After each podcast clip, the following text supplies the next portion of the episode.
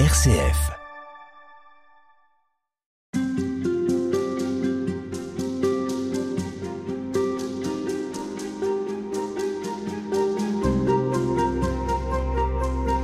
Jean-Marc Lyoto, dans euh, la parabole euh, tirée de l'évangile de Marc que vous nous racontiez précédemment, on voit ce semeur qui vient régulièrement voir la plante pousser, qui vient constater qu'elle grandit, qu'elle se déploie. Mais qu'est-ce qui se passe en lui pendant ce temps? Alors qu'il voit que quelque chose se passe, est-ce que lui est totalement passif?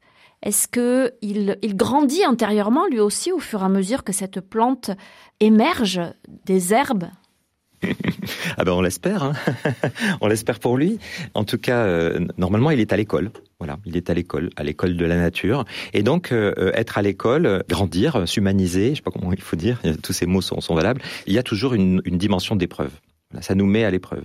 Alors, on ne sait jamais au, départ ce qui va se passer parce que nos aventures de désir, elles sont jamais les mêmes. Mais être projeté dans l'aventure du désir, et ça c'est l'aventure de tout humain, eh bien, euh, ça nous met forcément à l'épreuve. Il y a des jours où ça va se passer tout seul, comme par magie. Il y, a, des jours où nos désirs seront même anticipés. Ça, ça viendra même avant qu'on aura la bouche remplie avant d'avoir crié. Mais il y a des jours où il va falloir, euh, pour le coup, alors là, attendre ou alors être affronté à des déceptions, euh, trouver une voie de, de, résilience ou de re, voilà, tous ceux qui ont qui ont par exemple connu une rupture amoureuses savent ça. Il faut du temps et c'est voilà. On ne sait pas à l'avance. Mais par contre, ce qu'on sait, c'est qu'à certains moments, on va forcément être convoqué à cette épreuve de la patience. Mais qu'est-ce qui se passe et de l'endurance finalement Qu'est-ce qui se passe en nous pendant ce temps d'attente? Là, par exemple, on parle de l'avant. En quoi est-ce que ça nous permet aussi de, au-delà de l'épreuve, et eh bien de, de, nous faire grandir, de mieux nous connaître mmh. et finalement euh, de faire une expérience de ce que c'est que, que d'avoir besoin de l'autre une expérience heureuse. Oui, alors, euh, oui, qu'on souhaite heureuse, hein, mm. et, et qu'on peut espérer heureuse. Voilà, euh, ça c'est l'espérance, c'est-à-dire que, voilà, quelle que soit la couleur du présent, euh, il y a quand même cet orient de dire bon, ça m'emmène quelque part. Voilà, la vie va gagner. Mais sous quelle forme, j'en sais pas toujours euh, grand-chose, hein, parce que quand on est face à une très grosse déception ou quand on est face à une épreuve de patience vraiment énorme, c'est-à-dire pouvoir se dire mais est-ce que ça viendra ou ça, ça viendra peut-être jamais? Eh bien là, on est sans garantie. Donc c'est là où l'espérance justement, euh, qui est sans visage, qui est sans image, euh, a une, importance énorme. C'est-à-dire, c'est-à-dire bon, allez, je vois pas, mais je crois qu'il y a quand même du bon pour moi, du meilleur pour moi et pour nous. Mais alors, euh, qu'est-ce que ça éduque? Ben, je pense que ça serait à chacune et chacun de se dire, en relisant finalement des expériences de traversée comme ça, qu'est-ce qu'on a appris? Mais je pense que ce qu'on peut dire, c'est que la première chose que ça met à l'épreuve, vous voyez, que, ça secoue un peu, hein, comme quand on éprouve, vous voyez, une voiture avant de la mettre sur le commerce, hein, on la secoue dans tous les sens pour savoir si si est solide. Euh, c'est notre désir justement. C'est-à-dire que euh, nous sommes des êtres de désir. Et la Bible et l'Évangile accordent une, importance énorme à ça. Dieu veut notre désir, il nous appelle. Que veux-tu que je fasse pour toi? dit Jésus à, l'aveugle. Et il y, a, il y, a, cette injonction de Jésus hein, qui est absolument énorme. Hein. Demandez vous recevrez, frappez, on vous ouvrira. Euh, C'est-à-dire que il invite ses auditeurs à, à être comme lui-même d'ailleurs, à exprimer à leur exprimer, désir, à être, à habiter, voilà, habiter leur désir et l'exprimer. Voilà. Mais par contre, ce que le texte ne dit pas, c'est demander, vous recevrez tout de suite. Ça, il dit pas ça. C'est-à-dire, il n'y a pas, il y a aucun mot sur le quand, et il n'y a pas non plus demander, vous recevrez exactement ce que vous avez demandé. C'est-à-dire que parfois, et ça, je pense qu'on en a tous fait l'expérience, on veut une chose, on l'exprime, on commence à se mettre en route, et au fur et à mesure, et aussi avec les tours et les détours de notre vie, on se rend compte que c'est pas exactement ça qu'on voulait. En fait, sous notre désir s'en cachait un autre, qui était plus profond, qui était plus humanisant. Et parfois, on a euh, heureusement qu'on n'a pas eu tout de suite ce qu'on voulait parce que ça nous a obligés à à nous préciser à nous-mêmes finalement ce que nous voulons. C'est comme si le Seigneur, à travers tous ces moments euh, où ça vient pas, où ça vient pas comme on veut, eh bien, nous dit que veux-tu vraiment que la vie fasse pour toi? Que veux-tu vraiment que je fasse pour toi? Et ça, c'est déjà énorme pour nous de nous éduquer comme être de désir.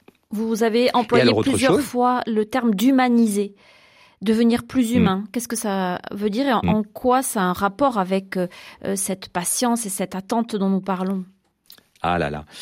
Eh bien, euh, je pense qu'on peut dire, euh, tous les anthropologues et les, philosophes sont d'accord avec ça, que euh, une des grandes caractéristiques de l'être humain, c'est que quand il naît, quand il arrive sur, cette planète, il est tout sauf fini. Il est tout sauf fini. Contrairement à plein d'animaux qui, qui, ont déjà tous les réflexes qu'il faut pour pouvoir se nourrir de manière autonome et tout ça. Alors c'est fragile, mais en tout cas, ça fonctionne. Mais l'humain, il fonctionne, il fonctionne pas. C'est-à-dire que on n'est pas humain, on le devient. Et ce processus, il n'est pas terminé parce qu'on a 30 ans et qu'on est diplômé et qu'on est on, devient sans cesse un humain. Et c'est ça la merveilleuse aventure que la Bible nous raconte. C'est un Dieu qui désire l'humain vraiment humain. Alors, cet humain vraiment humain, pour nous, chrétiens, bah, c'est Jésus, c'est le Christ. C'est l'homme selon le désir de Dieu. Mais c'est un homme de désir, d'ailleurs. Un homme qui, et, un homme qui invite au désir, le maître du désir, comme disait Françoise Dolto.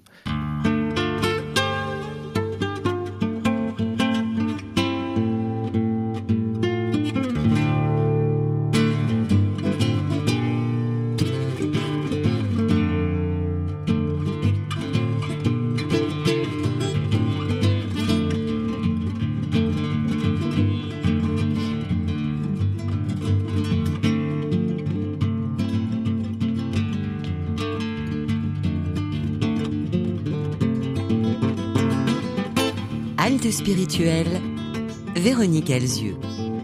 Jean-Marc Lyoto, vous alliez euh, évoquer une autre piste pour parler de, de ce euh, qui nous, en quoi nous éduque. Oui, c'est ça.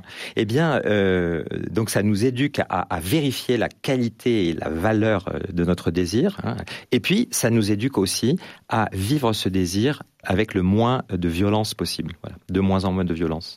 Euh, c'est-à-dire, euh, euh, alors il y, a une, il y, a une très très belle phrase de, de, de Thérèse d'Avila, auteure que, voilà, qui compte beaucoup pour dans mon itinéraire spirituel, euh, sur laquelle je voudrais qu'on, me baser pour pour réfléchir pour la suite de, de, ce, de cette causerie. C'est une, une phrase qui dit la patience obtient tout. La patience obtient tout. Alors quand on connaît un peu Thérèse d'Avila, euh, on voit le poids de cette phrase parce que Thérèse d'Avila, c'est une bouillante hispanique, euh, c'est une femme de feu, c'est une femme de désir pour le coup. Euh, vous savez, quand elle était jeune fille, elle écrivait des romans de chevalerie. Hein. elle, était, voilà, elle était pleine de, de, ses exploits chevaleresques. voilà, de fougue. Voilà, voilà. Une femme très fougueuse et pourtant qu'il a réussi finalement à, accoucher de, de, sa vocation ultime que très tard hein, dans sa vie, à, à un âge où à l'époque on était déjà une personne vraiment vénérable et âgée. Donc la patience obtient tout, dit, écrit Thérèse à ses sœurs. Alors c'est pourquoi? Parce que Évidemment, elle ne parle pas d'une patience, voyez, passive, c'est-à-dire quelque chose qui serait une extinction du désir. Voilà, je vais mollo avec le désir, comme ça, voyez, c'est un petit peu la piste de, du philosophe Épicure, euh, je modère mes désirs, je ne désire que des choses que la vie pourra m'apporter facilement, et comme ça, je souffrirai pas, ça sera plan-plan, voilà. Mais ça, c'est pas la voie biblique. La voie biblique, c'est la voie du Christ, la voie du désir, du désir de la relation, du désir de l'autre, du désir d'une vie bonne, partagée, euh, où on demande, où on frappe, hein, où on cherche. Mais elle n'a pas dit la demande obtient tout. Elle n'a pas dit. C'est-à-dire qu'elle a en tête évidemment une vie désirante, mais entre cette expression du désir et sa réalisation, elle intercale la patience. Et pour elle, c'est la patience qui obtient tout. C'est-à-dire, c'est quoi à cet endroit-là la patience? Ben, C'est ce qui est nécessaire lorsque vous avez un mm. désir qui implique l'autre. Quand votre désir implique l'autre, c'est-à-dire quand la satisfaction de votre désir ne peut naître que d'une libre décision de l'autre. On le voit bien dans la vie de couple, dans la vie amicale, dans toutes nos relations d'alliance. Quand ce qui comblera notre désir, eh bien, ne peut provenir que d'une libre décision de l'autre, soit on fait violence, hum. Et on brusque l'autre. Et, on brusque l'autre. Et on est des spécialistes pour manipuler l'autre. Alors parfois c'est par la plainte, parfois c'est par la, violence, parfois c'est par euh, on fait des coups à trois bandes. Voyez, pour faire en sorte que quelqu'un d'autre, on, on est des spécialistes. Et soit on fait ce cadeau à l'autre de lui dire voilà mon désir, mais ce que je t'offre en plus, hein, c'est mon respect de ta liberté c'est le fait que je m'en remets vraiment. Tu sais ce que je veux, voilà, je te, le dis. C'est très important d'exprimer ses désirs, hein, ses besoins. Hein. Dans la vie de couple, on le sait. Enfin, en tout cas, ça aide beaucoup.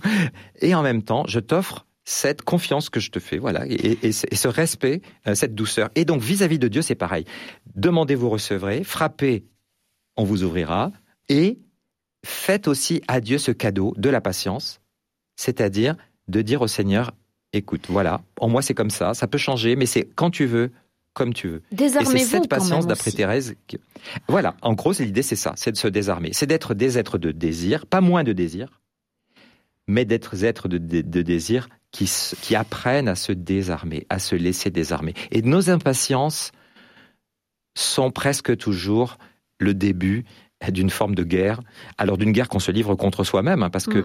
qu'est-ce que ça nous qu'est-ce que ça Mais parce nous que euh, ça nous met aussi dans, dans une, un sentiment d'impuissance ou dans une situation d'impuissance parfois, justement parce que la limite c'est la liberté de l'autre.